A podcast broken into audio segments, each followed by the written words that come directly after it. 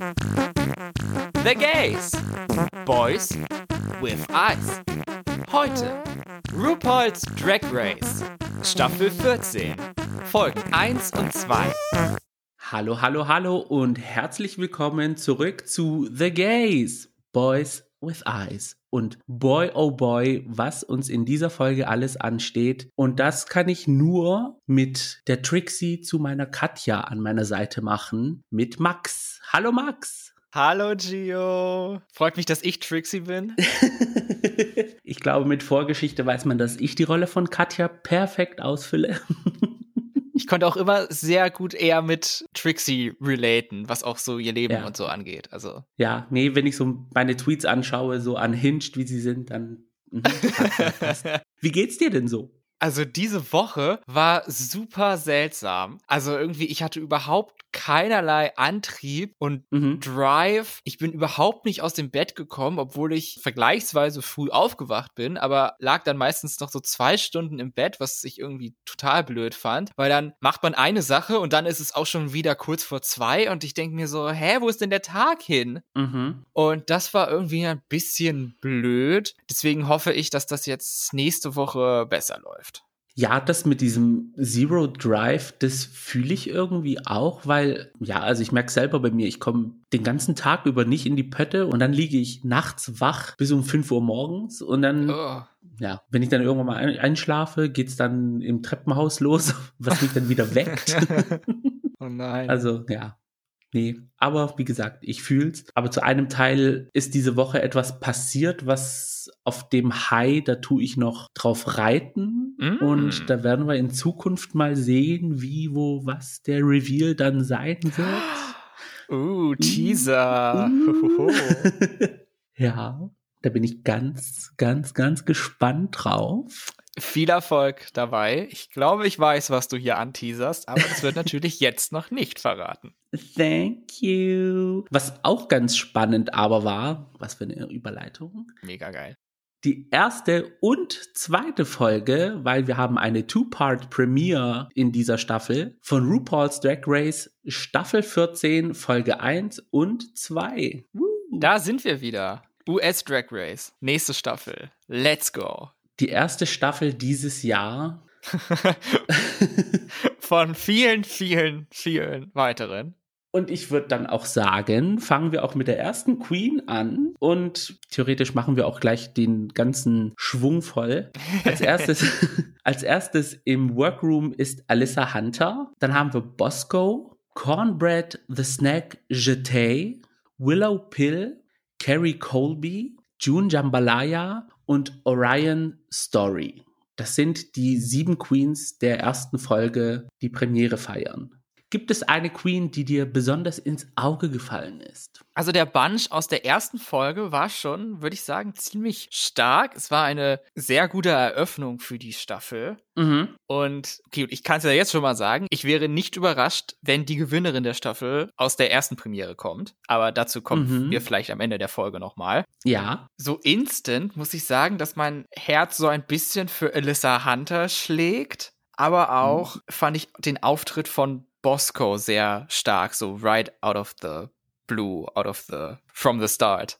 Mhm. From the get-go. From the get-go, ganz genau. Ich muss sagen, ich habe mich tatsächlich in alle sieben irgendwie gleichzeitig verliebt. Ich habe dir, glaube ich, in einer Message, die wir auf WhatsApp geschrieben haben, geschrieben, dass ich den Cast nicht so fühle, dass ich irgendwie nicht warm werden kann. War das du oder war es jemand anders? War das noch vor der Premiere?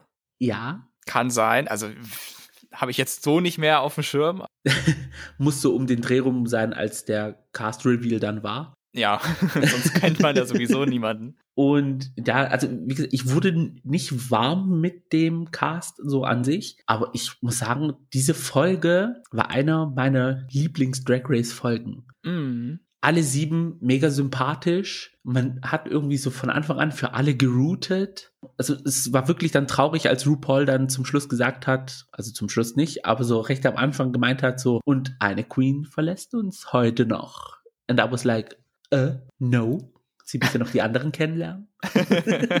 ja, das ist etwas ungewöhnlich. Also, sie hatten ja die erste Two-Part-Premiere in Staffel 6. Da haben sie es auch so gemacht, dass ja. in beiden Premieren eine Queen rausgeflogen ist. Bei den anderen gesplitteten Premieren haben sie es dann nicht so gemacht ja, jetzt geht's dann wieder wirklich tatsächlich back to the roots. RuPaul hat's ja auch geteasert, dass er gerne wieder sozusagen back to the roots möchte. Nachdem er in den Workroom gekommen ist, als diese She Done Already Done Had Hers Nachricht für die Queens kam, da hat er ja auch angesprochen, Two-Part Premiere. Twist and Turns. Twist and Turns, klassischerweise. Hoffentlich wird's dann nicht überproduziert. Ich fand's halt ein bisschen schade, dass die eine Queen dann den Rest des Casts erst nachträglich kennenlernt. Schade eigentlich.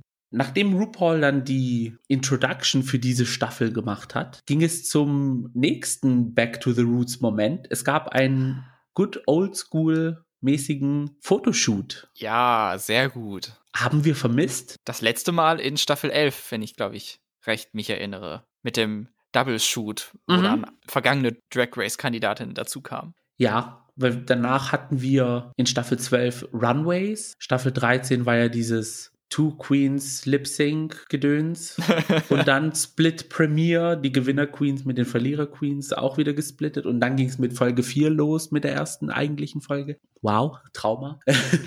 ja. Fandest du dieses Fotoshooting gut, weil die Queens mussten sozusagen auf dieses Glücksrad, wo entschieden wird, wer am Lip Sync for the Crown teilnimmt. Da waren die Gesichter von Evie und von Simone und von Jada Essence Hall drauf.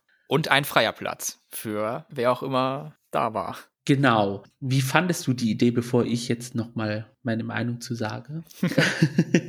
ich fand es eine witzige Idee und auch so ein kleiner Throwback-Moment für hier die Drag Race-Fans, die das natürlich sofort erkennen. Aber ist schon eine Challenge, würde ich sagen. Also dann sich die ganze Zeit rumdrehen und dann über Kopf und man weiß gar nicht, wo man ist und dabei noch irgendwie sexy und cool und so aussehen, ist schon nicht so einfach. Vor allem wurden sie dann in solche Moonboots oder so geschnallt. Mhm. Das hat jetzt auch nicht zu jedem Outfit gepasst. Das fand ja. ich etwas witzig.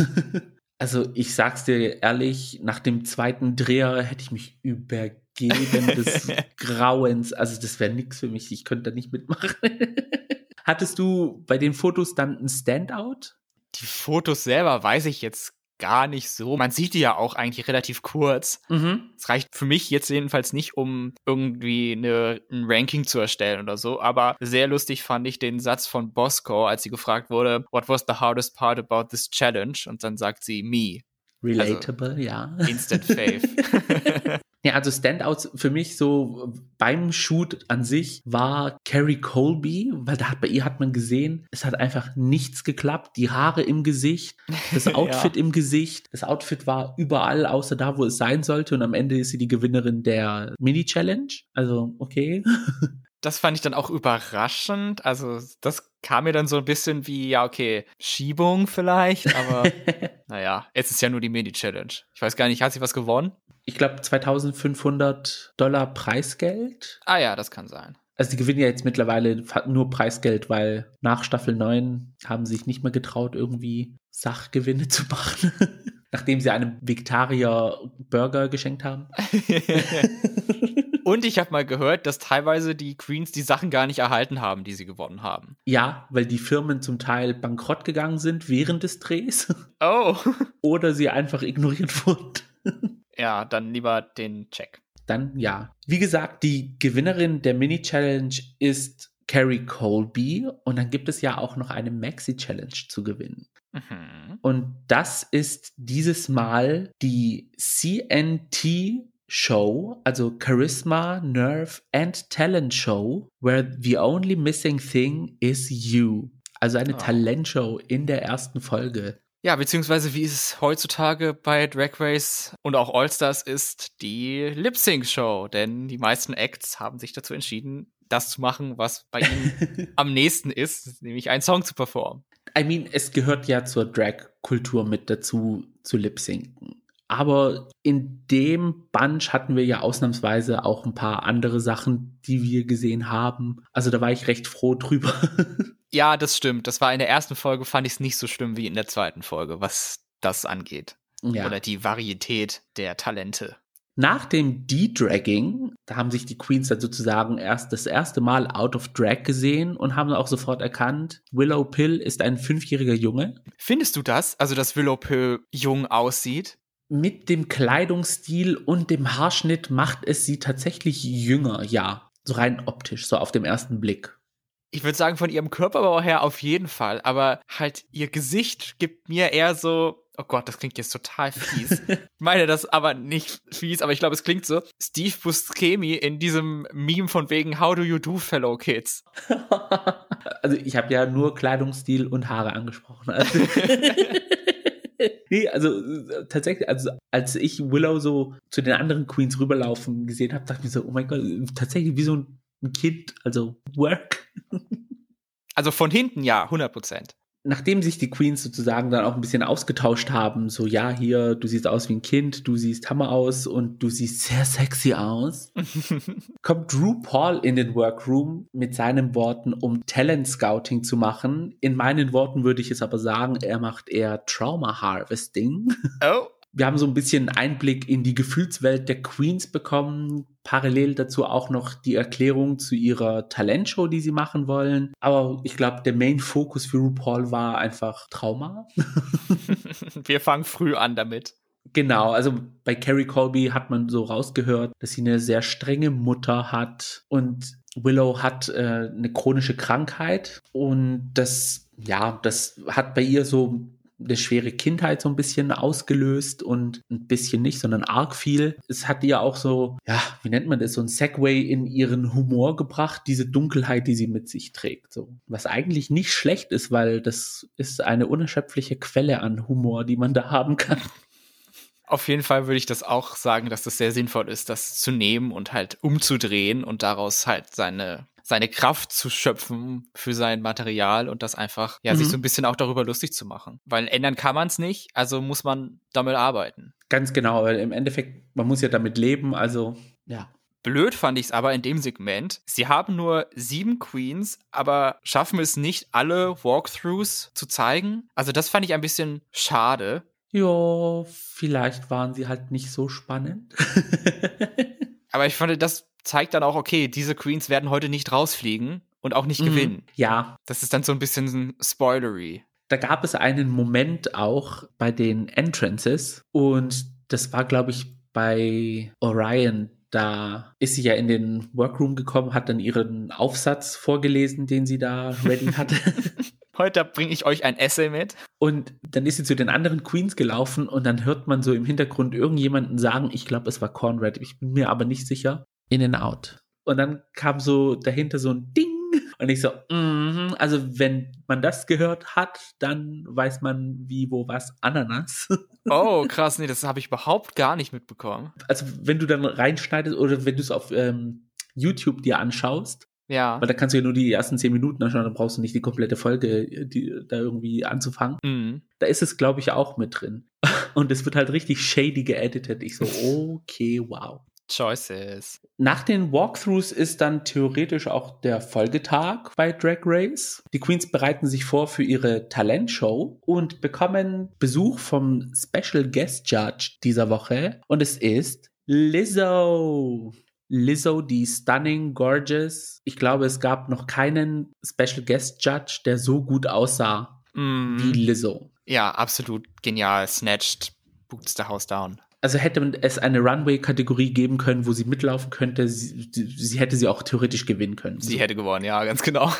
Afro for Days oder Glitter, keine Ahnung. Also ja, sie sah aus. Sie hat dann auch mit den Queens gesprochen und es gab halt wieder dann dieses, das, was ihr macht, ist wichtig für die Community und man hat halt viel Kraft gegeben und es wurde sehr viel gejubelt. Also dieser typische Guest-Judge-Besuch. Und dann ging es auch los mit der Talentshow. Aber bevor diese losging, gab es noch einen Auftritt von RuPaul herself. Ja, Schocker. Also, dass RuPaul uns dann nochmal mit einer Performance, einem Lip Sync überrascht, mhm. hätte ich nicht erwartet. Hätte ich auch nicht gebraucht.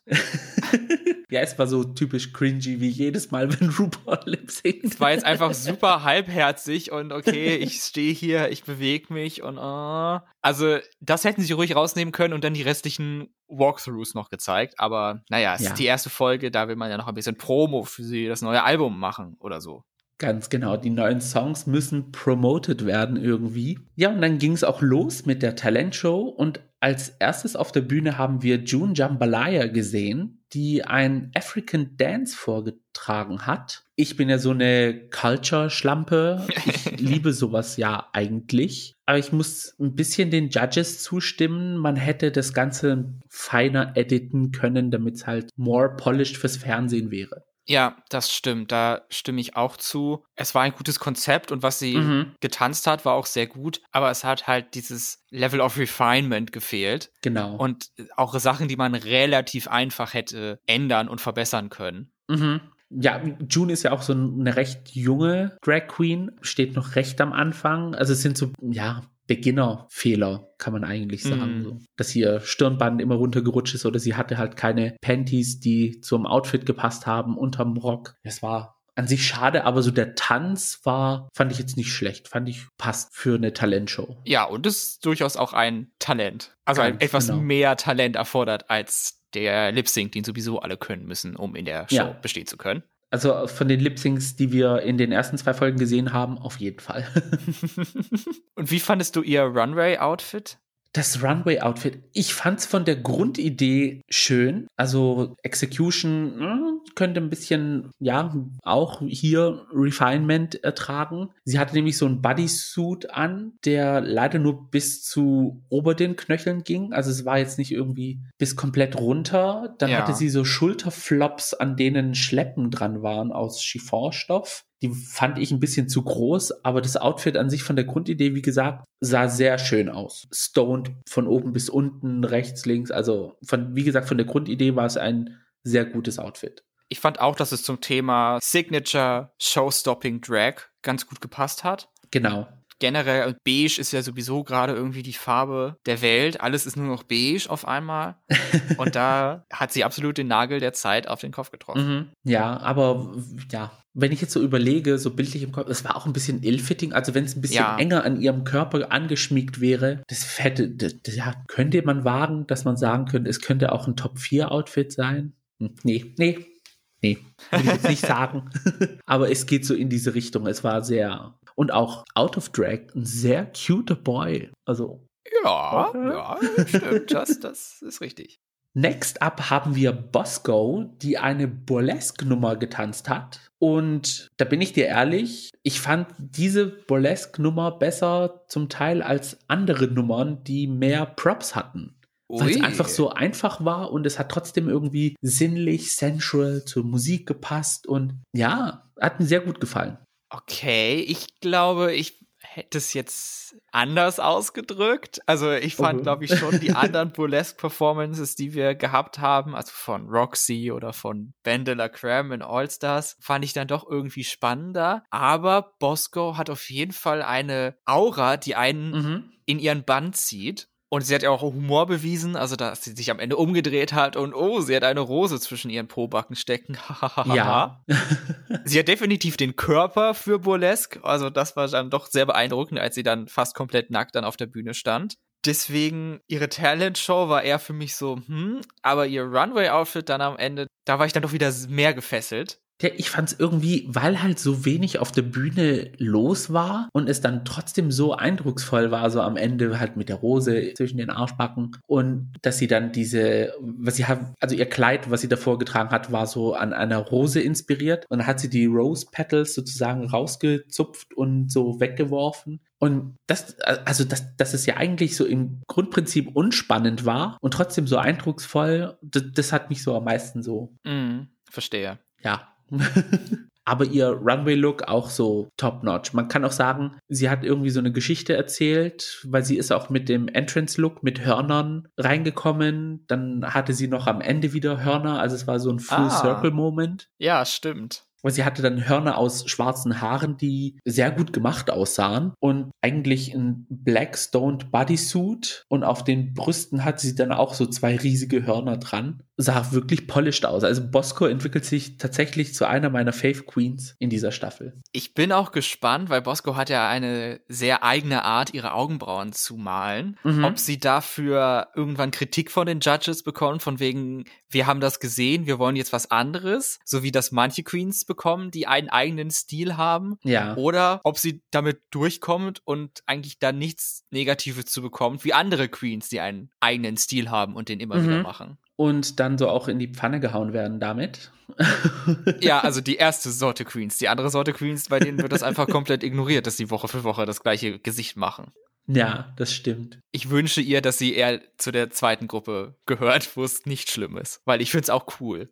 Mhm. Nee, es steht ja auch so dieser freaky Augenbrauenstil. Also es passt tatsächlich zu ihrem Gesicht. Ja, dieses leicht böse, was das macht. Also, uh, mhm. I'm intrigued.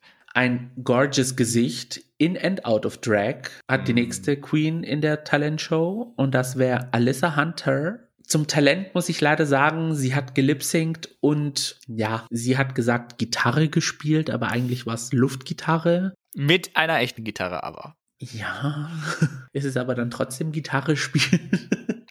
also, ja, es war, mm, mm, ja, I don't know. Also von der Energy her fand ich es cool, aber die Execution nach der Erklärung war jetzt mm, nicht so für mich. Ja, also es war halt so eine Rocknummer. Das war ja auch mal was anderes. Finde ich auch okay. Was mich am meisten irgendwie überrascht hat, das hat jetzt nichts mit Alyssa selber zu tun, sondern dass die Judges gesagt haben, ja, wir wissen jetzt gar nicht, wer du bist. Das war dein Entrance-Look und jetzt hast du hier diese Rocknummer gemacht und dann dein Runway-Outfit. Das war ja nochmal ganz anderes. Also das, da wissen wir jetzt gar nicht. Du hast dich jetzt gar nicht hier so gezeigt. Also wir sind jetzt total verwirrt. Also das finde ich richtig, fand ich richtig blöd. Das hat mich wirklich gestört, weil sie wollte halt Versatility zeigen. Aha. Und ich finde, das ist durchaus ein sehr berechtigtes Anliegen, in der ersten Folge dann mehrere Seiten von sich zu zeigen. Okay, ich bin sehr elegant, aber ich kann eben auch rockig sein. Versatility ist ja auch ein Charakterzug, sage ich jetzt mal. Ich sag mal so, wenn man Alyssa Hunter anschaut, dann weiß man, dass es eine Pageant Queen ist. Auch nur mit einem Look. Also diese Kritik, ich glaube, man hat einfach nur Gründe gesucht, um jemanden für die Bottom Three ready zu machen, aber sei es drum. ich habe sie nicht verstehen können. Okay, die Nummer war jetzt halt nicht so wow, aber der Runway-Look, den sie gezeigt hat, war für mich, ich möchte nicht der Beste sagen, aber unter den besten zwei. Ja, auf jeden Fall. Sie sah flawless aus. Ich fand auch ihr Challenge-Outfit fand ich super mhm. schön und passend. Auch wieder ganz in beige jetzt der Runway-Look. Ja. Dieses My Fair Lady-Ding mit dem Hut und dem Schirm. Also fand ich echt cool. Und auch voller Federn. Straußenfedern, mit denen bin ich jetzt irgendwie so ein bisschen obsessed. Ich fand, die sahen richtig schön aus, wie die sich so bewegt haben. An ihrem Hut vor allem. Oh. Ja, genau. Oh, gorgeous. Aber auch ihr Kleid war damit gespickt und dann hatte sie auch diese, wie nennt man diese äh, an den Schultern diese Strings, wenn sie sich bewegt hat, das sah auch richtig Hammer aus. Also Fransen? Also Fransen, ja, aber ich glaube, das war irgendwie stoned. Also die waren jetzt nicht aus Stoffstoff, sondern ja, also Ah, okay. Das sah einfach Hammer aus, das Outfit. Also, wie gesagt, also unter den besten zwei, meiner Meinung nach. Und dass man dann sagen tut, wir wissen nicht, wer du bist. Okay, gut, ja. Sei es drum. Ja. Als nächstes beweist dann Carrie Colby ihr Talent und sie hat sozusagen gelipsingt und parallel dazu Seil gesprungen zum Song Anaconda. Also ich hätte mir mehr Seilspringen gewünscht. Ja, es hat schon durchaus etwas gedauert, bis sie da angefangen hat, aber sie hat halt gelipsingt und andere mhm. haben nur gelipsingt. Deswegen okay, und das Seilspringen ist ja auch anstrengend. Also, dass man dann ja. vielleicht vorher so ein bisschen sich sammelt und auch den Song sich aufbauen lässt. Also, bei dem Song hätte sie nicht früher anfangen können mit dem Seilspringen. Ja. Also, so wie er geschnitten hat, muss man sagen, ja, weil das, der Part mit dem Seilspringen hat mehr dazu gepasst zu dem Part des Songs, zu dem sie angefangen hat. Ja. Falls man es verstehen kann, was ich gerade gesagt habe, Philly, ich habe es nicht verstanden. Als der Song dann richtig losging, losgeballert genau. hat, dann hat sie auch mit Seilspringen angefangen. Ja, also auch das Outfit an sich fand ich jetzt cute, was sie dann in der Talentshow hatte. Beim Runway, oh, ich weiß es nicht. Also von der Grundidee, also diese Grundidee ist irgendwie präsent für mich heute, mag es ja ein flottes Outfit gewesen sein. Oder sagen wir mal separat. Das, was sie unter dem Mantel anhatte, sah für sich gut aus und der Mantel sah auch separat naja aus. sie hatte unter dem Mantel ein Bikini in Pink an und drüber ein Kleid, das aus Plastikcast bestand. Also es war sehr see-through. und äh, ja, das war so aneinander gekettet. Wer sich an den Entrance-Look von Simone erinnert, weiß, was ich meine. Und dann hatte sie so thigh-high braune Boots an, die nicht zum Outfit gepasst haben. Und darüber hat sie dann einen Pelzmantel getragen, an denen die, an den Schultern zwei Löwenköpfe dran waren, die so ein bisschen futuristisch aussahen, stoned. Es war zu viel. Es war auch parallel, aber auch irgendwie zu wenig. Äh, ich weiß, mir hat es nicht gefallen. Mir hat es auch nicht gefallen. Für mich eins der beiden schlechtesten Outfits von dem Runway. Ja, und dabei ist Carrie so gorgeous. Also, wenn du nur ihr Gesicht siehst, Oh, also sie ist ja mit dem, also als sie ihre Entrance gemacht hat, schier umgefallen. Also, ja. Und dann dieses Outfit, ja, fand ich ein bisschen schade. Naja, das menschelt sie ja auch. Also, das ist ja auch schön zu sehen, dass sie nicht komplett flawless ist. Macht sie gleich sympathischer. Nach Carrie hat dann Orion ihr Talent bewiesen. Orion hatte sich einen Comedy-Skit einfallen lassen von einer Fitnesstrainerin, die jetzt gerade nicht so up-to-date mit ihrer Fitness ist. So habe ich es verstanden. Das Problem war das Wort Comedy in Comedy-Skit, weil es gab leider keine Comedy. Ja, am Anfang so ein bisschen, da gab es so ein paar Lacher, aber dann gen Ende hin lief das halt auf gar nichts hinaus. Ja, also ja, es war so irgendwie unangenehmes Zuschauen von jemandem, der auf der Bühne gerade den Arsch entgegenstreckt. Also mm. schade für sie. Also ja, war leider nicht. Nee. Und auch ihr Outfit, muss ich sagen, hat mir jetzt auch nicht so mega mhm. gut gefallen. Dieses rot-weiß gepunktete, erst war sie ein Pilz und dann reißt sie diesen Bolero oder was es ist runter von ihrer Brust und oh, sie hat drei Brüste. Ja, also Signature würde ich das jetzt nicht nennen. Signature wäre für mich eher ihr Entrance-Look gewesen. So diese ja. Lana Del Rey Trailer Park Geschichte, so. Ja, sensual. Ja. Lingerie. Weil, äh, ja, so habe ich sie mir vorgestellt, aber dann, das fand ich jetzt überhaupt gar kein Signature-Look. Also für mich war es der schlechteste Runway-Look, ja. leider. Leider, leider. Gepaart mit der schlechtesten Talentshow. Tja, von Rock Bottom kommen wir dann zu High-End Original Song Comedy Performance. Cornbread hat ihren eigenen Song performt. Ich habe gelacht, ich habe geweint.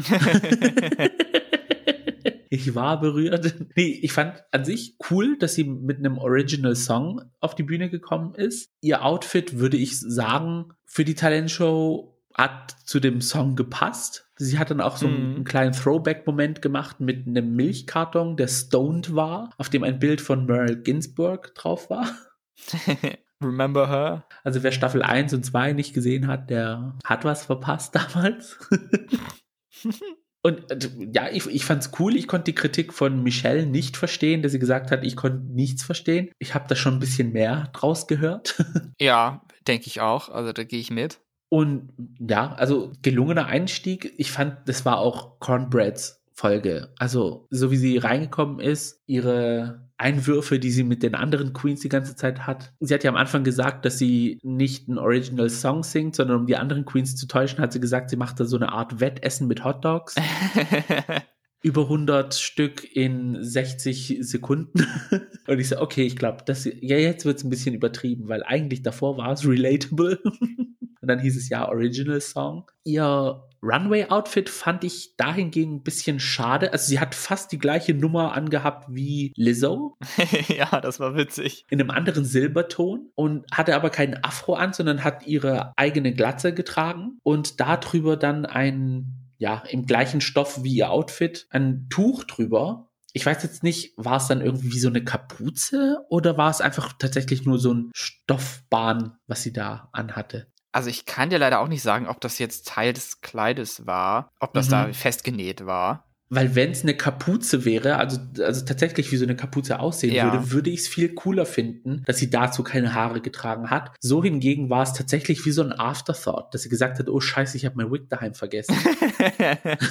und ich bin jetzt eine Minute vor Auftritt, ich kann jetzt äh, mir nichts besorgen, ich mache das jetzt als Notlösung, weil es hat sie ein bisschen eingestampft, das hat sie mhm. kleiner gemacht, als sie eigentlich ist. Ja, ihr Body war Hammer. Also sah absolut snatched aus. Mhm. Perfekt gepaddet und geschnürt und alles. Aber dann halt der Kopf war dann so winzig klein im Vergleich. Ja. also ich hätte, es ist halt dann ein bisschen sehr inspiriert davon, aber halt so Grace Jones Haare, so ein bisschen nach oben und dann glatt abgeschnitten und dann halt darüber die Kapuze. Also es hätte, glaube ich, jetzt nicht unbedingt dem Outfit was Schlechteres getan. Mhm. Und noch zum Auftritt in der Talent Show wollte ich noch sagen, dass sie das gemacht hat, was Mayhem Miller in All-Stars machen wollte. Also ich mache eine ganze Nummer, die nur aus Gucken besteht. Bei ja. Mayhem hat das leider gar nicht funktioniert, aber bei Cornbread sehr, sehr gut. Mhm. Ja, dieser Blick, den sie immer gemacht hat, so mit diesem androhenden so. Uh. Ja, und diese Augen aufgerissen dazu. Also das ist wirklich unterhaltsam. Auch unterhaltsam fand ich die Talentshow von Willow Pill. Ihr Talent war Self-Care in Quarantine. Ja. Relatable Content. Es war einfach eine Performance mit einem Lip Sync. Also. Ja, es, ja, also wenn man sich so angeschaut hat, hat man sich so gedacht, so, what the fuck passiert hier gerade? Also es war eine Badewanne äh, auf der Bühne mit so ein bisschen, ja, Schaum drumherum, Kerzen, also es war so atmosphärisch. Willow war in so einem Nightgown angezogen, ist dann irgendwann mal rübergegangen zum Tisch, hat Wein getrunken und gegessen. Es gab Pasta mit Meatballs, die sie dann in die Badewanne geworfen hat hat sie dann ihr Nightgown schon an, ausgezogen oder kam erst der Toaster? Nee, sie hat es ausgezogen und dann kam der Toaster. Und als der Toaster kam, dachte ich mir so, uh, uh, uh, Mistake, no, darüber machen wir keine Witze. Und plötzlich poppt da Toast aus dem Toaster raus. Sie nimmt sich ein Stück und isst es und legt sich dann in die Wanne ohne den Toaster. Also Ja, wie gesagt, relatable Content, Essen und Duschen kenne ich aus meiner Lockdown-Zeit ganz gut eigentlich. Ja, haben wir alle schon erlebt, also mhm. durchaus eine gute Idee. es war einfach eine, ja, so eine Kunstperformance. Man weiß nicht, was passiert, man ist sich nicht sicher, was man gesehen hat, aber es war trotzdem unterhaltsam. Genau, und am Anfang ist man gar nicht mitgekommen und zum Schluss hat, wusste man tatsächlich, um was es dann halt ging. Hm, ihr Outfit aber für den Runway fand ich jetzt, hm, ja, es war so ein Mittelding, fand ich jetzt persönlich. Es war so ein futuristic 80s Look in lila und Neon Giftgrün. Oder würdest du es Giftgrün nennen? Ja, durchaus. Ja. Mit so einem Side-Ponytail und Kopfhörern. Es war so ein bisschen Roller Girl ohne Rollerblades. Ja. Also so an sich war es unspannend. Ja, auch für, fand ich für den Runway vielleicht nicht ganz passend. Ja, nach der Talentshow kam es eigentlich dann auch zu den Kritiken. Die haben wir dann auch schon angesprochen. Und dann hieß es, ja, wer wird die Gewinnerin der Talentshow und wer kommt in die Bottom Two? Safe waren mit ihren Auftritten Willow, Bosco und Carrie erstmal ich würde es, glaube ich, so einordnen, dass Willow und Bosco dabei high waren und Carrie dann die safe Middle of the Road Bewertung bekommen hat. Ja, so habe ich es auch gesehen, dass Carrie, weil sie hat ja im Vergleich zu den anderen zwei mehr negative Kritiken bekommen. Die Gewinnerin der Show ist dann Cornbread mit ihrem Original Song und gewinnt dann 5000 Dollar Preisgeld. Woo. Herzlichen Glückwunsch. Und in den Bottom Three befinden sich Alyssa Hunter, Orion und June Jambalaya. Und aus den drei konnte sich dann Alyssa noch retten, was die Bottom Two, Orion, Story und June Jambalaya macht.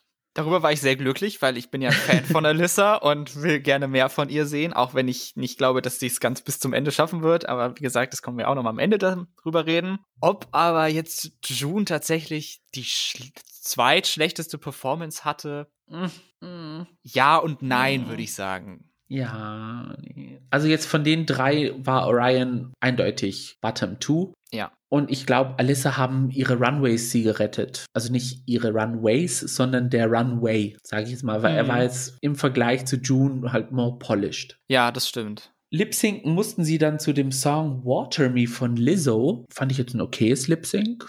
Ja, fand ich auch okay. Es hat mich jetzt nicht komplett von den Socken gehauen, aber war ein okayes Lip Sync. June hat schon gezeigt, dass sie ready to fight ist und dass sie noch unbedingt mehr zeigen möchte. Mhm. Und ja, das hat sie auch gerettet, denn sie hat das Lip Sync gewonnen und Orion Story ist die erste Queen aus dem ersten Bunch, die nach Hause gehen muss. Sehr schade. Ich finde Orion sehr spannend und mhm. will wirklich gerne mehr von ihr sehen.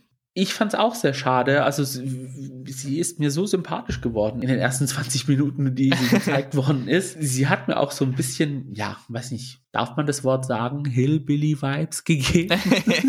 Und ja, als ich ihren Entrance-Look gesehen habe, habe ich mir so gewünscht, dass ich mehr von ihren Runways sehe, aber ja, mehr dazu auf Instagram. Das war Folge 1 und jetzt übernehme ich das Ruder. Wir wechseln uns in diesem Jahr sehr gerne ab, was die Folgen angeht. Und bei mir geht es weiter mit Folge 2. Hier gab es auch wieder sieben neue Queens, mit denen wir uns anfreunden konnten. Das mhm. sind Georges, Deja Sky, Jasmine Kennedy, Maddie Morphosis, Angeria Paris Van Michaels, Lady Camden und Dia Betty. Hattest du hierbei einen Standout Entrance Look? Georges.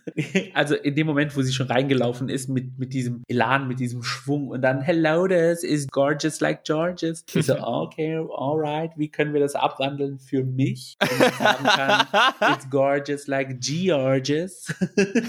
Sehr gut. Georges ist das, was ich mir im Kopf wünsche auszusehen. Ja, ich glaube, das tun wir alle. Also ich habe, also an sich ist es einer meiner Lieblings-Entrance-Looks ever. Ich liebe einfach diese, diese Feathers, die sie hatte, war Ostrich Feathers und dann sieht man ihre Taille eigentlich nicht, aber man weiß, sie ist teeny, teeny, tiny dünn. Mm. Und diese Zöpfe, die sie hatte, die Haare, die waren einfach uh, Inches and Units and uh, amazing. Und auch ihre Energy, also ja, Faith. Ja, sehr polished der Entrance-Look. Mhm. Kein Fehler dabei und macht wirklich Lust auf mehr.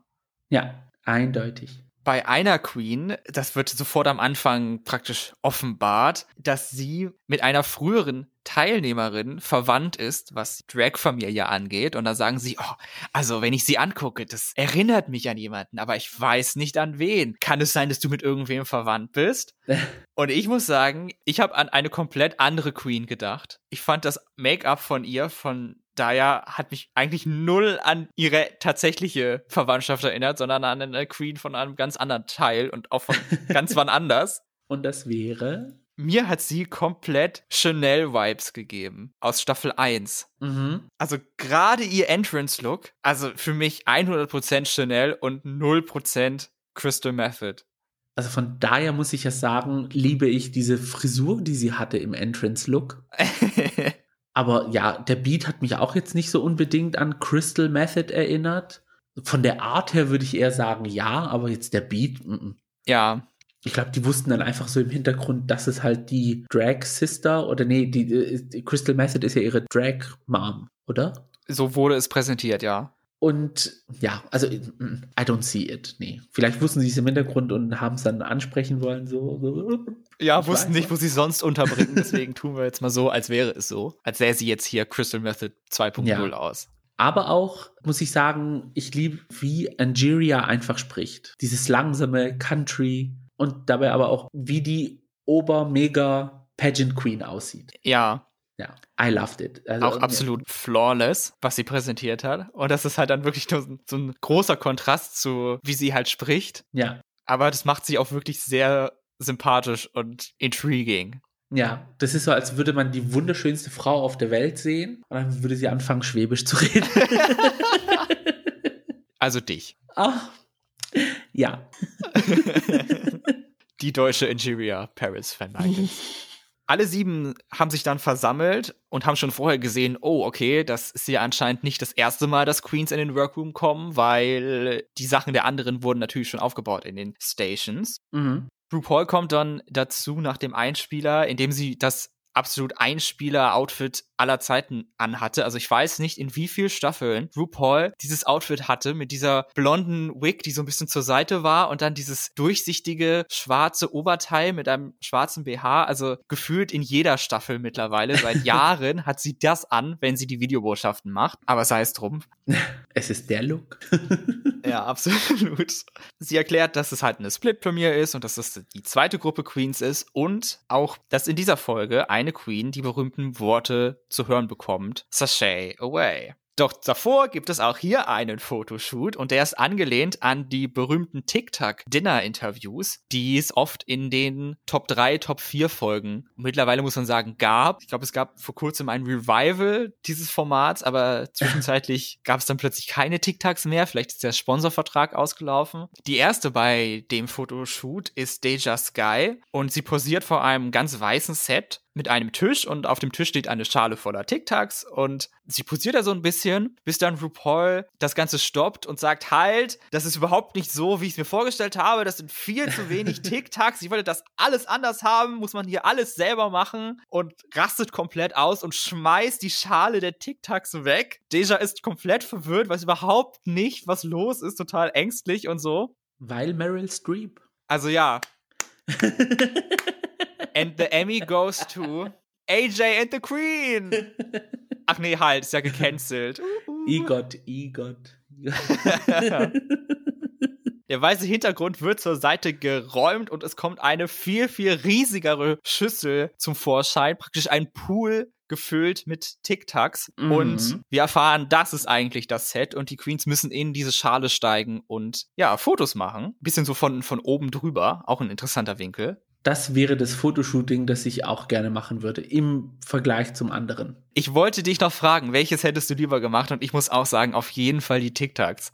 Ich glaube, mit den TikToks kann man einfach viel mehr machen. Ich glaube, die wollten auch eigentlich, dass die Queens da so ein bisschen in diesen TikToks rumwühlen und machen, weil bei einer Queen hat man dann gesehen, dass sie dann was rausgezogen hat aus der Schüssel. Ganz genau, das war nämlich Maddie. Und sie hat einen Lederhut gefunden, die lang vermisste Kopfbedeckung von Santino Rice. Also A, Maddie sah komplett verwirrt aus, hatte überhaupt keine Ahnung, was das soll, von wegen, I don't know who this man is. He could be walking down the street, I wouldn't know a thing. Sorry to this man, als sie gehört hat Sentino. Aber auf der anderen Seite total weird, dass sie ausgerechnet ein Shoutout an Sentino eingebaut haben, weil er hat ja auf Twitter ganz schön viel Schwurbel Anti-Impf-Nonsense geschrieben. Ja. Also cancelled in my book. Wahrscheinlich ist es passiert, bevor er die Tweets geschrieben hat, glaube ich jetzt mal. Und dann hatten sie einfach dieses Material. Wir hätten es auch einfach rausschneiden können. Ja. Maddie hat ja nicht mal gewonnen dadurch. Also.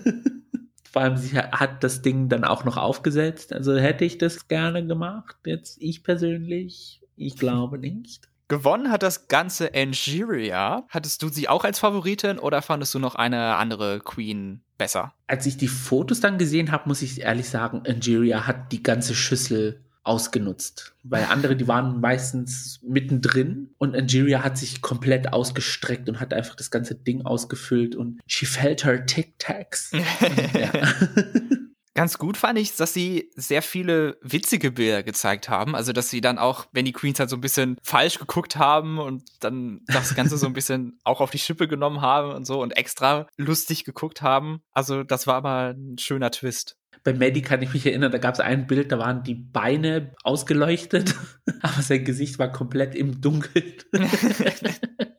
Auch hier folgt nach dem Fotoshoot das D-Dragging und hier starten dann danach auch wieder die Walk-ins mit RuPaul. Da haben wir auch nicht alle gesehen. Mhm. Ich glaube, da müssen wir über eine Queen besonders reden, denn sie hatte das vorher nicht angesprochen. Natürlich in ihrem Confessional gleich gesagt beim Entrance, aber bei den, zu den anderen Queens noch nicht, bis RuPaul sie dann praktisch vor aller Augen und Ohren geoutet hat. Ja. Und die Rede ist dabei von Maddie Morphosis, die die erste cisgendered heterosexuelle Drag Queen bei RuPaul's Drag Race ist. Gasp! Wer hätte es gedacht, dass wir eine straight Person beim Coming Out zusehen müssen? Und dann auch noch fremd Coming Out. Geoutet. Skandal. Gegen ihren Willen. Also eigentlich, das macht man nicht. eigentlich ja, aber wie gesagt, RuPaul steht nicht nur auf Drama Harvesting, sondern auch auf Drama Planting. Ja, sie produziert es dann auch gerne. Das kam dann auch als Schock zu den meisten Queens, weil sie das halt nicht wussten und auch keine Ahnung hatten, dass es das gibt, weil sie gesagt haben, ich habe noch nie eine heterosexuelle Drag Queen getroffen.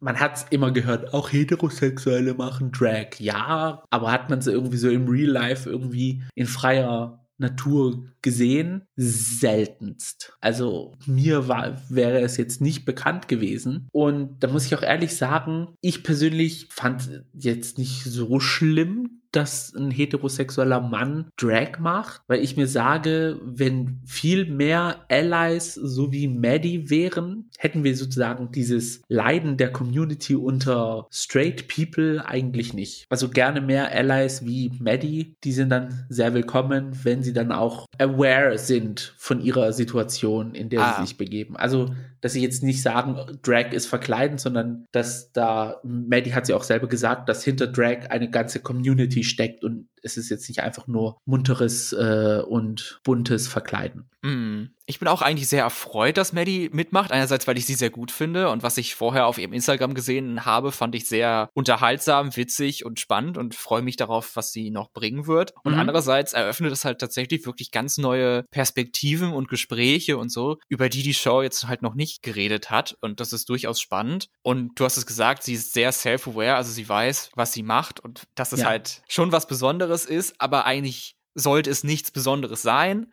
I mean, wenn man zu jedem sagt, alle sind willkommen, Drag zu machen, kann man jetzt nicht anfangen zu sagen, ja, nee, straight Männer nicht. Wo ist dann dieses alle dann auf einmal plötzlich hin? Weißt du, wie ich meine? Also. Ja. Von daher, ja, viel Erfolg, Maddie, und alles Gute. Jo, die Daumen sind gedrückt, dass du ganz, ganz, ganz weit kommst. Auch in dieser Folge gibt es einen Guest Judge, der die Queens im Workroom überrascht. Und zwar beim Fertigmachen hören die Queens erst ein paar Worte und drehen sich um und fragen sich, oh, wer kommt jetzt durch die Tür? Überraschung niemand, sondern die Person steht hinter dem venezianischen Spiegel uh. und überrascht sie aller All-Stars 2. Moment. es ist die Sängerin Alicia Keys. Sie war zumindest auf jeden Fall körperlich anwesend, wirkte aber auf mich ein bisschen, ja, so nur neben der Spur, aber wir haben ja alle mal so einen schlechten Tag. Und wahrscheinlich war sie einfach nur enttäuscht, dass sie nur zu der zweiten Premiere eingeladen wurde und nicht die große Showstopping Guest Judge aus der Premiere sein durfte. Oder sie war high. Oder das, ja, das kann auch sein. Also ich habe noch nie jemanden so langsam reden hören. die Augen so out of motion, also legalize it. Damit wir alle so viel Spaß haben können wie Alicia Keys bei Drag Race. Auch in dieser Folge ist die Main Challenge die Charisma, Nerve and Talent Show und die Queens haben eine Performance oder eine Talentpräsentation mitgebracht. Beginnen wir bei Georges, die eine Dance- und Lip-Sync-Routine vorbereitet hat. Ja, ich würde sagen, das war so das, was am nächsten an eine Drag-Show in einer Bar rankommt. Ich war selber zwar noch nie in so einer Bar und habe eine Drag-Show gesehen, aber so kann ich mir das vorstellen. Es war ein guter Lip-Sync, es war gut getanzt. Ja, ein paar imposante Moves hat sie gebracht. Ja, Splits and Dips and weiß der Teufel was alles. da wurde das ganze Repertoire auf den Runway dargestellt, aber ja, es war jetzt nicht so irgendwie, wo ich gesagt habe, ah, okay, das war der Moment. Es war jetzt kein Aja, is she gonna jump from there Schocker-Moment. Genau. Und ihr Outfit zum Thema Sickening Signature Drag, wie fandest du das? Das lilane, stonte Kleid. Das war so stoned wie Alicia Keys. Ganz genau. Ich habe es geliebt. Also ich habe es auch geliebt, dass es einfach nur so eine, ja, also es hat sie nicht sozusagen ganz eingekleidet, weil sie hatte unter dem Kleid so ein Bodysuit, ein Catsuit angehabt, der zum Teil auch so gestoned war wie ihr Kleid, das lila war. Und der Bodysuit ja. war so silbrig beige, so in einem Hautton gehalten auf jeden Fall. Mark, gorgeous, Haare top. Also das nenne ich Signature Drag Look. Mm. Wenn ich es mhm. jetzt mit einem Catsuit vergleiche wie Orion Story. Ja, leider. Als nächstes haben wir Jasmine Kennedy, die auch eine Dance-Performance macht. Ich fand den Spinning Jump into a Split und den Backflip into a Split waren sehr cool und sahen absolut krass aus. Aber ich fand, die Nummer hatte auch teilweise so Längen, mhm. was es dann so ein bisschen, ja, so zweischneidig für mich gemacht hatte. Ja, es hat mich sehr an Alyssa erinnert, wenn sie ihre Splits gemacht hat. Von den Outfits auch, ich weiß. Also es, ja, sie ist auf jeden Fall eine sehr polished Queen. Mhm. Auch dafür, dass sie sehr jung ist. Ja, aber ich weiß es nicht. Irgendwas hat mir an ihrem Runway-Outfit nicht gefallen. Ich kann es nicht sagen. War es zu wenig Stoff? I don't know. Ich liebe ja Nacktheit, aber. War es zu viel Tone in Tone? Keine Ahnung. Irgendwann war es off. Ja, das goldene Kleid mit dem sehr tiefen Ausschnitt und dann seitlicher der Ausschnitt. Es hat auf jeden Fall sehr schön geglitzert. Das ja. Und dieser sehr, also absolut Pageantry, Winner of the Pageant aus. Mir hat's gefallen, aber ich fand es auch nicht so umwerfend, spektakular mäßig. Es war halt etwas, was wir schon gesehen haben. Das war, glaube ich, ihr Fehler. Naja, beim nächsten Mal dann vielleicht besser. Wird's besser. Genau. Gibt ja noch andere Runways. Bei Betty hatten wir jetzt eine Performance, die mehr Lip-Sync war als Dance. Sie hat zu Pinks Get the Party Started gelip-synced und hatte erst einen Hut auf, dann macht sie ein Reveal oder drunter ist ein kleinerer Hut und dann hat sie so einen Stab mit so Glitzer, das dann überall hingeflogen ist. Das fand ich sehr cool. Und dann hatte sie am Ende noch so einen Luftballon, aus dem man Luftballontiere machen würde, hat sie aber nicht gemacht. Nee. du hattest das bei Georges gesagt. Ich fand, Daya hat mir die meiste Bar-Drag-Show-Performance geliefert des Abends. Ja, wenn ich jetzt so überlege, ja. Also wenn, wenn ich jetzt weiß, okay, ich gehe mir jetzt eine Dance Number angucken, dann ist es Georges. Wenn ich mir jetzt aber eine Hometown Bar Queen angucke, oh Gott, das hört sich grauenhaft an. Es sollte nicht so beleidigend klingen, wie es, es getan hat. Beziehungsweise haben wir es aber auch mit diesen äh, Aussagen. aber ja, das war mehr so, das, was uns Betty gegeben hat, war mehr so. Aber es war leider auch nicht die Abschlussperformance oder der Eröffnungsbanger, sondern es war die mittlere Nummer. Ja. Wo man halt irgendwas noch machen muss. Wo man danach noch schön die Tipps einsammelt, so. Ja, und auch ihr Runway-Outfit aus karierten Stoffbahnen, die zusammengehalten wurden mit so Band und dazu diese blaue Perücke mit auch so zwei hörnerartigen Spitzen obendran. Ich muss sagen, das war das Outfit, was mir am wenigsten gefallen hat an dem Abend und ich glaube auch das einzige, was mir nicht gefallen hat. Es ist aber auch leider auch gepoppt, also da, wo die Nähte dran waren für die einen roten Bänder, ist es aufgeplatzt. Ich so, oh nein. Ja, hinten vor dem am Runway. Oberschenkel war das dann offen. Das fand ich sehr schade für sie. Ja, es war irgendwie nicht ihr Tag, nennen wir es mal so. ich fand's, ja, das wäre auch kein Look, wo ich gesagt habe, das ist Signature Diabetes. Ja, genau. Als nächstes haben wir Lady Camden, die Queen, die eigentlich aus UK kommt, aber mittlerweile in Kalifornien lebt. Sie hat eine Ballett-Performance für uns, wozu RuPaul am Anfang bei dem Walkthrough gesagt hat, also Ballett habe ich mir jetzt ein, zwei Mal angeguckt, das fand ich immer langweilig, das hat mir nie gefallen und ja, was bringst du denn nur noch was anderes rein? Auch erstmal absolut rude, das zu sagen. Vor allen Dingen, wenn jemand sagt, okay, das habe ich jetzt hier schon lange gemacht und ja, Choices vor allem Ballett ist ja auch nur so eine tänzerische Ausbildung und ist ja nicht so, was man so einfach so macht, sondern da steckt jahrelanger Schweiß mit rein. und dann kommt RuPaul daher und meint, nee, ist nicht Maus, gell, das ist nicht so. Zu Brooklyn Heights hatte sie das, glaube ich, nie gesagt. Also vielleicht ist ihr das auch erst vor kurzem eingefallen, dass sie das gar nicht mag. Vielleicht war auch Brooklyn Heights der ähm, Katalysator. Katalysator, um sich eine Ballettshow anzuschauen. da hat dann RuPaul realisiert, ich halt nicht Mois, gell? ich fand Lady Camdens Auftritt sehr unterhaltsam. Sie hat es halt auch witzig gemacht, was ich sehr gut fand und immer diese Faces dazu gemacht. Das hat ja. es so ein bisschen gerettet für mich. Ja, nee, ich, ich fand es ganz cute für das, was sie gemacht hat. Und dass sie dann auch noch so in diesen High Heels ja. ihre Pirouetten gedreht hat, wusste ich gar nicht, dass es so möglich ist, dass man Ballett in hohen Schuhen tanzen kann. Genau, das war mir am Anfang gar nicht so bewusst, aber als, sie dann fertig war und das auch nochmal dann realisiert habe, was ich da gerade gesehen habe, ist es, glaube ich, echt schon, es muss super schwer gewesen sein, ja. das zu machen. Also absolut Props to her. Ja, also da hat sie sich was vorgenommen und hat es dann super ausgeführt. Dann haben wir Deja Sky, die eine Cheerleading-Performance gemacht hat, beziehungsweise eine Anleitung, wie man Cheerleader sein kann, mit drei einfachen Schritten, Smile, Jump und ein Ratschlagen. Sie hat das Ganze erst so schlecht gemacht, von wegen, oh, ich bin gar nicht weit hochgesprungen und das Rad ist vollkommen schlecht. Und dann hat sie das Ganze nochmal gemacht und es war einfach genau das Gleiche. Ich habe komplett was anderes erwartet. Ich dachte, sie macht das erst so hier schlecht vor und dann, wenn sie das selber macht, sie ist ja Cheerleading Coach und Dance Instructor und so, dann macht sie jetzt hier die absolut sickening, the house down, boots, slay, mama, yes God, Ding, also mega Performance und reißt uns hier jetzt vom Hocker, aber nee, leider nein, leider gar nicht. Ja, für mich hat sich das dann wie so ein Flashback in die Zukunft angefühlt, wenn sich dann meine Nichte ihre Choreos dann vornimmt und sagt dann, okay, guck mal, was ich kann. Okay. Und dann so Geschichten dann macht, was uns Deja gezeigt hat.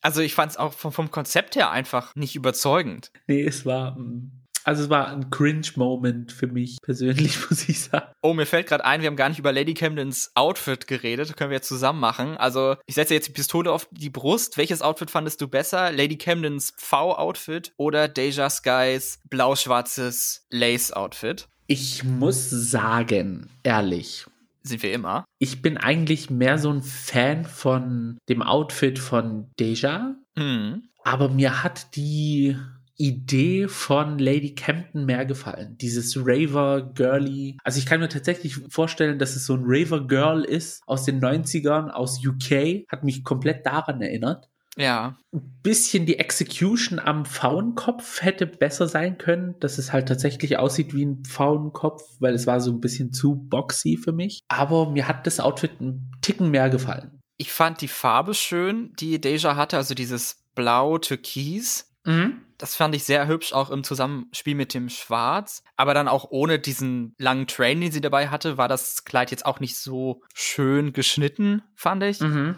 Deswegen würde ich es, glaube ich, auch zu Camden geben. Ja, ich fand auch jetzt den Lace auf dem Outfit von Deja jetzt nicht so besonders. Es war halt so ein typisches, ja, Gardinenmuster irgendwie. Es hätte irgendwie schon so ein bisschen mehr exquisiter sein können. Als vorletzte haben wir Maddie Morphosis, die uns live sogar die Blues-Gitarre spielt. Also das, was Alyssa nicht getan hat, Gitarre spielen, hat Maddie jetzt aufgeholt. Sie wollte sehr auf so die emotionale Richtung gehen und hat sehr viel mit ihrem Gesicht gearbeitet. Sogar am Ende hat sie dann die Gitarre mit ihrer Zunge gespielt, was wir aber leider nicht gesehen haben, weil sie hatte die Gitarre davor. Ich hätte es imposanter gefunden, wenn sie die Hand von der Gitarre genommen hätte, wenn sie das gemacht hätte, weil dann würde ich sie eher abkaufen. Ja. Aber ihre Hand war ja trotzdem noch hinter der Gitarre. Also ich weiß jetzt nicht, wie sehr sie mit der Zunge Gitarre gespielt hat. Das kann es natürlich auch sein. Falls sie das tatsächlich gemacht hat, call me. Und dann müssen wir noch über ihr Runway-Outfit reden, das ja schon im Trailer zu sehen war. Uh. Marie Antoinette nach der Hinrichtung das ist mal ein Twist, weil ich habe tatsächlich keinen Bock mehr auf diese Marie Antoinette Runways, muss ich ehrlich sagen.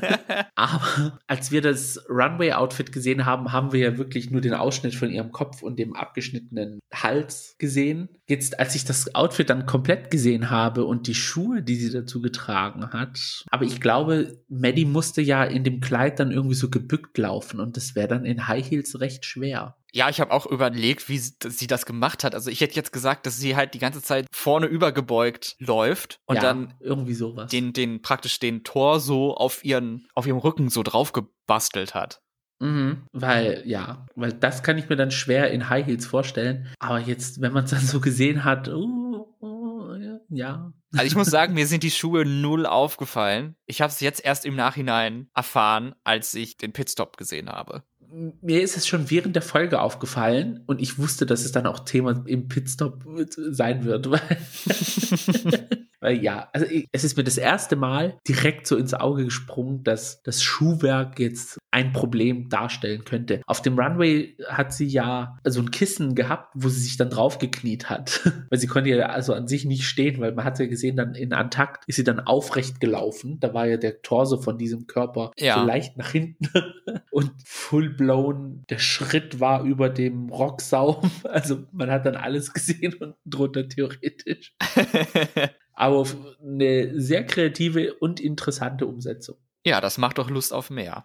Ja. Und last but definitely not least haben wir Angeria, die zu ihrem eigenen Song lip singt. Und das war ein guter Song, fand ich. Also ich würde ihn mir anhören, da sie hat alle Boxen gecheckt und auch sehr gut dazu getanzt, absolut performt und die Hütte hat gebrannt. Mit Wig Reveal, mit Outfit Reveal. Mit Outfit Reveal, mit Nebelmaschine, voll cool. Nebelmaschine, mit Share Gedächtnis Voice aus den 90er Jahren. wenn ich mir eine Drag Show anschauen würde, dann die von Angeria. Und wenn sie dazu auch noch so gorgeous Gowns anhat, wie beim Runway Look in ihrem roten Pageant Kleid mit den goldenen Highlights. Also mit dem Outfit alleine hat sie die erste Folge gewonnen. Die anderen können ihre Sachen einpacken. Angeria, dieses weinrote Outfit. Also ich fand das erste Mal, ist es mir auch aufgefallen, dass dieses Kleid dann auch von der Größe her richtig perfekt saß. Weil normalerweise sagt man ja immer, oh, man will ja, dass es sich dem Körper anschmiegt und alles. Aber dieses Mal war das, sah das Kleid auch so von der Körpergröße perfekt aus an ihr. Auch diese Schleppe, die sie hatte, die von den Hüften so abging, die lagen auch perfekt. Also, ja, und die ha Haare, Beat, alles gorgeous. Gorgeous. Eine sehr starke Eröffnung von Angeria. Ja. Und das sahen die Judges genauso, denn Angeria ist die Gewinnerin in dieser Folge, Double-Gewinnerin, muss man sagen, Mini-Challenge und Maxi-Challenge. Mhm. Verdient, ja. Herzlichen Super. Glückwunsch. Nach meiner Berechnung waren dann die beiden Queens High, die als erstes gecallt wurden. Das waren Lady Camden und Georges. Safe danach Jasmine Kennedy und die Bottom 3 Maddie Morphosis, Deja Sky und Betty. Mhm. Und in dem Moment war mir klar, dass es Maddie sein wird, die safe ist, weil sie es unmöglich hätten zulassen können, dass sie in dem Outfit lipsinken musste. Also das ging ja gar nicht. Rein logistisch. Ja, theoretisch hätte sie sich dann ausziehen müssen. Oder gebückt lipsinken. ja, also laufen viele ja schon schwer, geschweige denn dann auch noch lipsinken. Ja. Fandest du die Entscheidung richtig mit den Bottom Two? Ja, also ich persönlich könnte es jetzt nicht übers Herz bringen, jemanden, der live ein Instrument auf der Bühne spielt und tatsächlich es auch spielt, wenn es in diese Bottom-Geschichte reinkommt, wenn es jetzt nicht katastrophal gespielt worden wäre, so wie zum Beispiel äh, diese ganzen Flutgeschichten auf äh, YouTube, zum Beispiel My Heart Will Go On, diese Flutgeschichten. Ach so, ja, okay, ich weiß, was du meinst. Bad Flutes oder wie das heißt. also wenn es nicht so gespielt wäre, dann könnte ich niemanden in die Bottom 2 schicken, weil sie halt ein Intro Instrument spielen. Deswegen war es für mich dann schon die richtige Entscheidung. Vor allen Dingen die einzige Performance, die nicht etwas mit zumindest Bewegung zu tun hatte. Ja. Fand ich auch richtig, dass es dann am Ende Deja und Daya sind. Die lipsinken mussten zu dem Song Fallen von Alicia Keys. Dabei ist die Gewinnerin am Ende Deja Sky mhm. und wir müssen uns von Daya verabschieden. Bist du da d'accord? Ja, auch vor dem Lip Sync. Also mir war es irgendwie klar, es war nicht die Folge von Daya, es ist nicht die Folge von Daya und es wird in Zukunft auch nicht die Folge von Daya sein. und ja, nach dem Lip Sync war es mir dann auch klar, dass sie nach Hause gehen. Sie hatte zwar versucht, dann mit ihren Fingernägeln dann irgendwie noch ein bisschen Show-Element reinzubringen, weil sie hatte dann irgendwie unten drunter rote Farbe und hat dann so über ihre Schulter gefahren. Das sah so aus, als hätte sie so blutig mm. aufgekratzt. Aber es hat jetzt nicht so gewirkt, wie es hätte wirken sollen in ihrem Kopf wahrscheinlich. Und ja, nee, es war Dejas Lip Sync. Ja, und sie kriegt dann auch zu hören von RuPaul, oh, wir haben ja vielleicht hier einen Lip-Sync Assassin unter uns. Wo ich mir denke, das möchte ich nicht hören, weil das heißt, dass ich ständig schlecht sein werde und immer Lip-Synken muss. Also hoffentlich ja. nicht. Das nächste Lip-Sync dann for the Crown im Finale, bitte. Also. Ja, mehr Lip-Syncs will man eigentlich gar nicht. Das heißt, Sashay Away, Betty. Aber denkst du, das war das letzte Mal, dass wir sie gesehen haben? Genauso mit Orion? Ich Denkst weiß du, das nicht. war's für beide? Ich weiß nicht, ich, ich finde es halt doof, dass sie die anderen Queens nicht kennenlernen durften. Deswegen hatte ich auch erwartet, dass irgendwie am Ende von Antakt dann so wie bei All Stars 2 irgendwie noch was eingespielt worden ist. Hier, du hast noch eine Chance auf XYZ, wenn du diesen Schokoriegel annimmst, weil die Schokoriegel sind ja eine ganz große Nummer in der 14. Staffel. Wir wissen zwar nicht, um was es geht, aber es geht um was. Ja. Und ja, aber da kam einfach nichts. Also ich würde sagen, wir haben beide auf keinen Fall zum letzten Mal gesehen. Damit meine ich nicht das Reunion. Also in der nächsten Folge wird das ja passieren mit den Schokoladentafeln. Aha. Und wenn man das sich mal angesehen hat, dann sieht man, dass da 14 Tafeln drauf sind. Wir aber nur noch uh. 12 Queens haben. Deswegen vermute ich, dass es dann sein wird, alle Queens haben sich ihre Tafeln ausgesucht und dann sagt RuPaul, ach, Moment mal, wir haben ja hier noch zwei, ach, was machen wir denn dann? Hm, und dann kommen Orion und Daya rein und dann sind sie wieder da und dürfen wieder mitmachen und wir sind wieder bei 14 Queens. Das wäre meine Vermutung für Folge 3. Okay, das könnte für Daya und Orion spannend werden. hm. Nee, da bin ich jetzt auch wirklich gespannt drauf, ob das dann so Sinn macht, wie du es gesagt hast. Es würde mich auf jeden Fall freuen. Ja, weil ich möchte dann tatsächlich, dass sie die anderen Queens kennenlernen. Was aber auch heißt, dass die Staffel dann wieder 18.000 Episoden haben wird. Ja, gut, mein Gott. Nach Staffel 13 kann uns jetzt nichts ab. Also. wir haben das ja alles schon durch. Ganz genau. Dann werfen wir doch noch mal einen kurzen Blick in die Zukunft und begeben uns in noch mehr Predictions. Wir haben jetzt beide Premieren gesehen. Wir haben alle Queens zum ersten Mal in Action gesehen. Mhm. Welche Queens glaubst du werden am Ende die Top 4 bilden? Bosco, auf jeden Fall. Cornbread, Angeria und dann ja. Vier hast du gesagt. ich, es, es sollten wahrscheinlich vier sein, ja. So ist es der Brauch. Ich sag jetzt mal spontan Willow Pill. Sehr interessant. Ich stimme dir bei drei von vier auch überein. Also auf meiner Liste steht ganz oben Cornbread. Also im Moment absolut die heißeste Kandidatin für den Sieg, wenn man mhm. wetten würde, denke ich mal. Bosco ebenso, denke ich, Teil der Top 4. Sie gibt mir so diesen Rosé, Flawless, niemals Lip-Sinken-Vibe. Mhm. Könnte ich mir auch vorstellen, ja, ja, ja. Dann Angeria, was da schieflaufen soll, müsste man auch erstmal sich erfinden. und dann habe ich, auch weil sie halt so ein bisschen den Edit bekommen hat, Carrie Colby als vierte. Bei ihr kann ich mir aber durchaus vorstellen, dass sie es nur so auf den fünften Platz. Fünften, sechsten Platz schaffen könnte. Ja, also so kurz vor knapp, dass es nicht reicht so. Daher, so hätte ich sie auch eingeschätzt. So jetzt von dieser Energy, die ich bekommen habe von den zwei Folgen, was ich bis jetzt gesehen habe. Willow Pill, ich weiß nicht, irgendwie hat, sagt mir irgendetwas, die wird so viel bringen, dass es ja irgendwie reichen wird, dass sie bis ins Finale schafft. Oder sie kackt komplett ab. Aber das kann man zu jeder Queen sagen. Das entweder so oder so. Also, aber so von dem, was sie mir bis jetzt gegeben hat, glaube ich schon Willow Pill. Wenn sie nicht anfängt, an sich selbst zu zweifeln. Inner Saboteur ist da das Stichwort. Ja. Ja, Willow steht bei mir auf der Shortlist. Also ich habe dann nochmal vier aufgeschrieben, die einen Platz vielleicht doch noch bekommen könnten im Finale. Das ist neben Willow Georges. Und dann wird es schon sehr unwahrscheinlich wahrscheinlich mit Maddie und Lady Camden.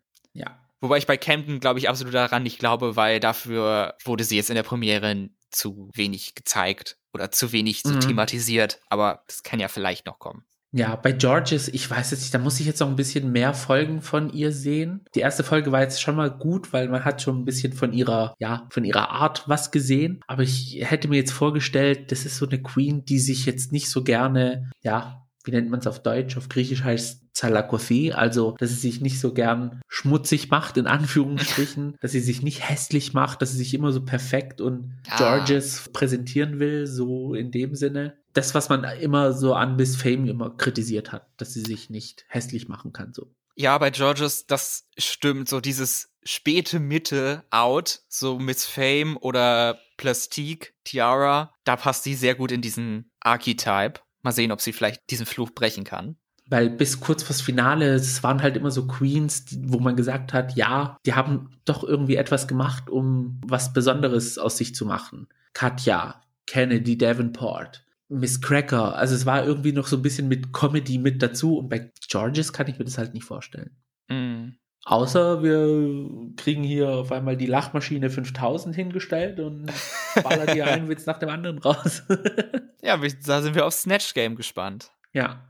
Da anschließend die Frage an euch. Wer glaubt ihr kommt in die Top 4 von Staffel 14? Wer sind eure Favoriten for the Crown? Für welche Queens schlägt euer Herz nach den beiden Premieren? Lasst es uns wissen bei Twitter und bei Instagram unter dem Handle Gays Podcast oder auch gerne per E-Mail, falls ihr uns ein ganzes Essay schreiben wollt, so wie Orions Entrance Line, könnt ihr das gerne machen an die Adresse thegays at outlook.com. Und wenn ihr uns eine Bewertung dalassen wollt, das könnt ihr nicht nur bei Apple Podcast machen, sondern jetzt ganz neu auch bei Spotify. Da würden wir uns über eine positive Bewertung freuen, inklusive Kommentar.